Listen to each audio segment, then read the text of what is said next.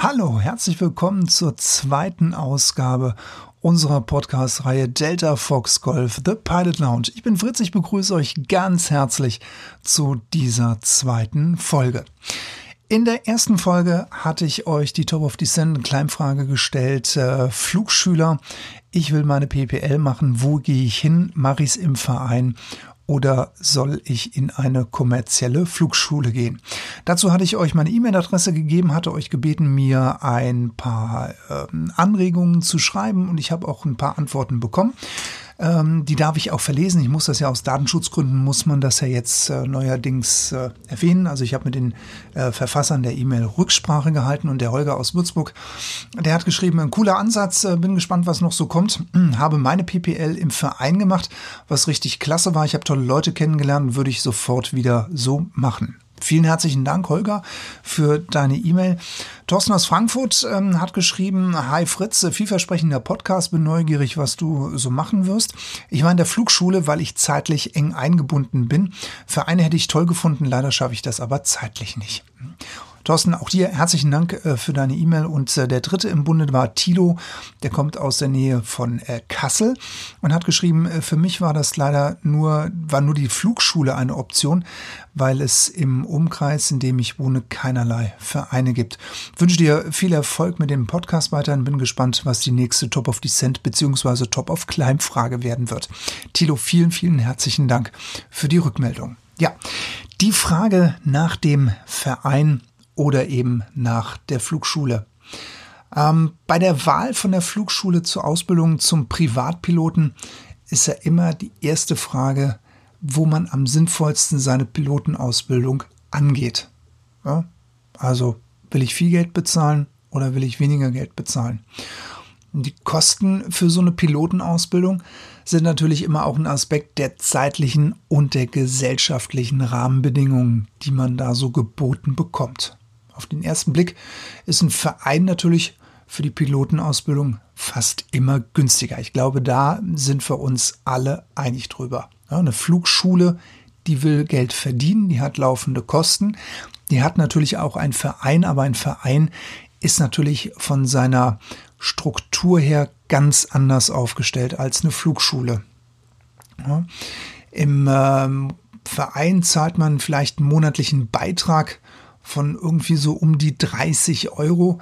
Da sind die Stundenpreise meist niedriger als in der kommerziellen Flugschule. Auch die Fluglehrer, die arbeiten natürlich in einem Verein immer ehrenamtlich oder für eher so einen symbolischen Stundenlohn, den die dann da bekommen. Ja.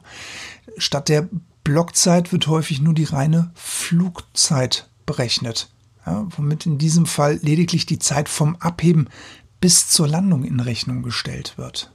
Das ist natürlich auch ein riesengroßer, naja, nicht ein riesengroßer, aber es ist schon mal ein Effekt, der mindestens mal so um die 10 bis 15 Minuten pro Flugstunde ausmacht. Ne?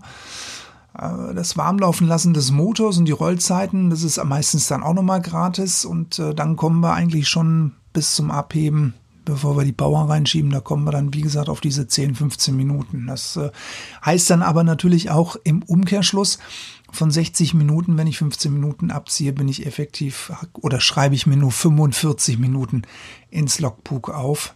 Also man sagt ja immer, in der Flugausbildung braucht man so realistisch 40 Stunden für die, für die Ausbildung.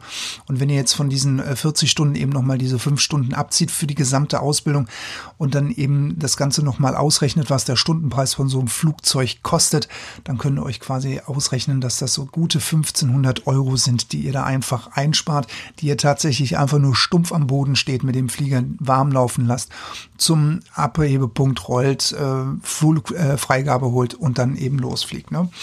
Natürlich ist der zeitliche Aufwand in einem Flugverein natürlich auch deutlich höher als in der Flugschule. Ne? Auch als Flugschüler musst du natürlich den Flieger selber aus dem Hangar rausziehen. Du musst den betanken, du musst den reinigen, später wieder mussten einhallen. Ja? Und für eine Stunde Flugunterricht ist man dann Pi mal Daumen auch mal ganz locker drei Stunden mal gerade am Platz und war dann eben aber nur 60 Minuten dann vielleicht in der Luft gewesen. Ne? Aber dafür trifft man natürlich auch wiederum richtig cool nette Leute in seinem Verein. Ne? Da kommen dann die alten Flughasen zusammen und dann kann man sich mit denen auch nochmal austauschen, dann kann man von denen auch nochmal Tipps und Tricks für die Theorieausbildung bekommen.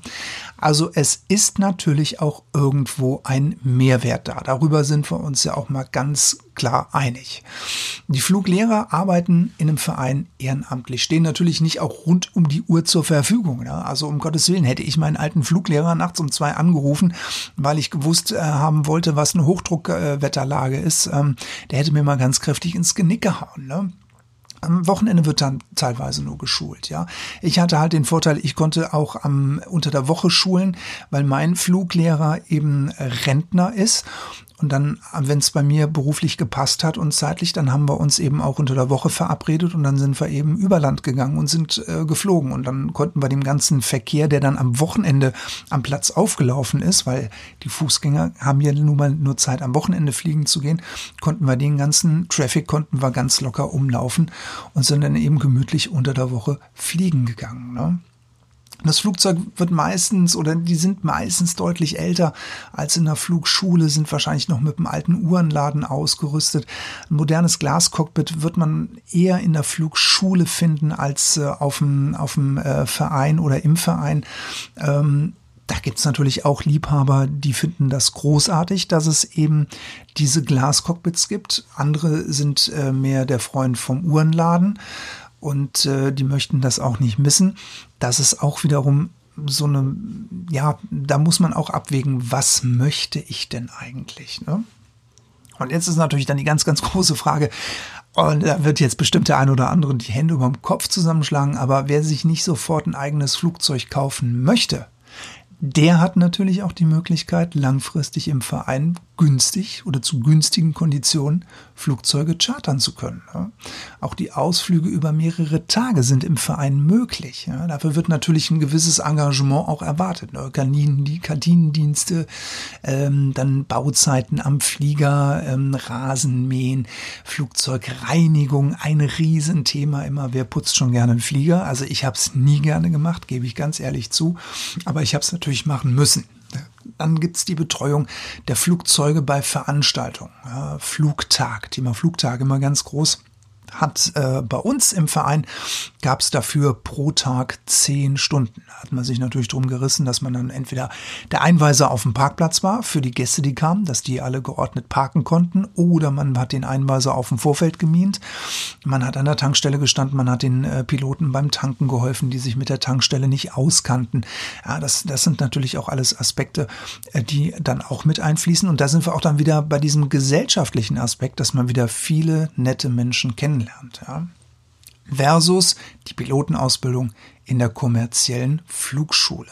Ja, kommerzielle Flugschulen sind auf den ersten Blick immer deutlich teurer als der Verein. Statt der reinen Flugzeit musst du dann natürlich auch eine Blockzeit bezahlen. Ne? Und statt äh, von 150 bis 200 Euro für eine Stunde reiner Flugzeit im Verein sind es in der kommerziellen Alternative eher 200 bis 250 Euro für eine Stunde Blockzeit, was rund 300 Euro für die Stunde Flugzeug bedeutet. Und das ist eine Hausnummer.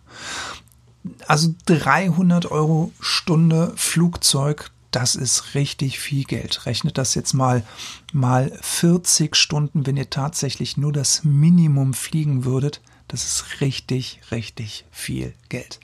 Dafür bekommst du natürlich aber auch wiederum einiges geboten. Ne? Das Flugzeug steht voll betankt und gereinigt bereit. Da machst du nur noch einen Outside-Check, rennst einmal mit deinem Fluglehrer und drumrum, hüpfst rein und kannst losfliegen. Jetzt mal ganz plump und kurz ausgedrückt. Ja? Noch dazu fliegst du meist mit einer relativ neuen Maschine, die vielleicht nur fünf Jahre alt ist und teilweise sogar komplett mit diesem berüchtigten Glascockpit ausgerüstet ist. Also ist natürlich dann auch wieder eine Sache, dass sich viele Leute sagen, oh, modern, das finde ich cool. Uhrenladen ist nicht mein Ding. Fliegst halt mal schön mit dem Garmin 1000 durch die Welt, ne? Macht ja Spaß. Kommerzielle Flugschulen sind ja auch meistens sieben Tage die Woche erreichbar. Das Flugzeug steht immer irgendwie zur Verfügung. Und wenn eins ausfällt, dann ist schnell für Ersatz gesorgt. Wenn das im Verein natürlich durchaus mal passieren kann, dass der Schulflieger, wenn er irgendeine Macke hat und in der Werft steht, dann auch mal einige Wochen in der Werft stehen kann. Das kann sich eine kommerzielle Flugschule einfach nicht leisten. Meist ist allerdings nicht möglich, die Schulflugzeuge anschließend für längere Zeiträume zu chartern bei einer Flugschule.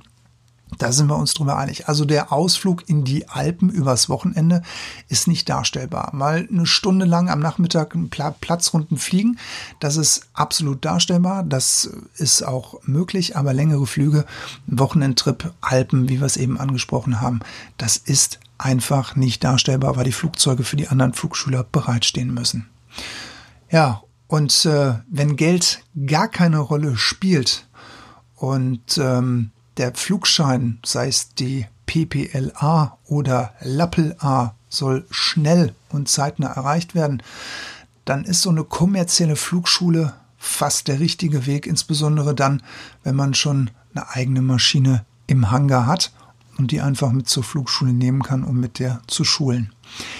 Ich bezweifle an dieser Stelle, dass es sehr, sehr viele Flugschüler gibt, die den eigenen Flieger in der Halle stehen haben.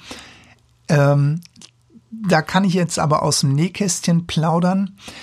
Ähm, an dem Platz, an dem äh, unser Flieger stand, gab es eine junge Dame, die hat sich zuerst das Flugzeug gekauft und hat dann angefangen, dort am Platz die Lizenz für das Flugzeug zu erwerben. Das war also sehr spannend zu sehen, dass man sich also das Flugzeug gekauft hat, in die Halle gestellt hat und konnte dann auf dem eigenen Flieger dann eben auch schulen. Hat natürlich den großen Vorteil, man muss quasi dem Fluglehrer eben nur eine geringe Apanage zahlen, dass der sich damit reinsetzt und einem das Fliegen beibringt.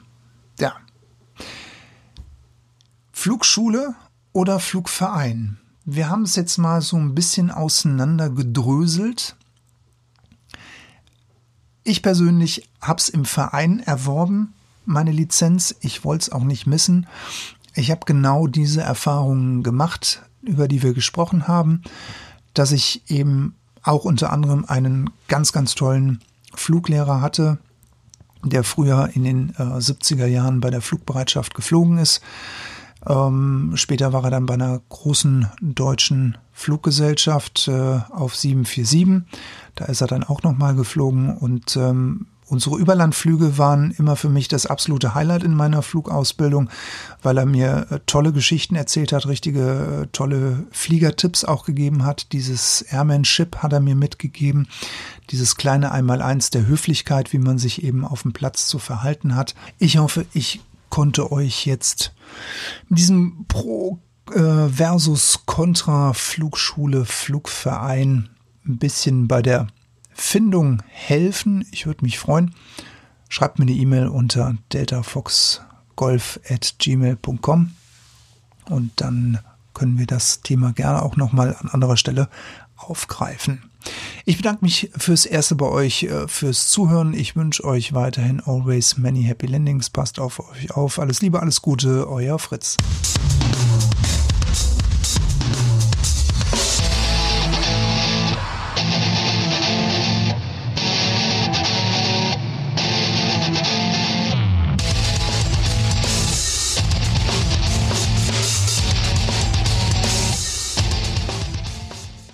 Top of Descent, Top of Climb Frage diese Woche, die ich euch jetzt in den Raum werfen möchte, sind die Kosten der Flugausbildung und der Ablauf der Pilotenausbildung. Das soll es äh, in der nächsten Woche soll das beantwortet werden.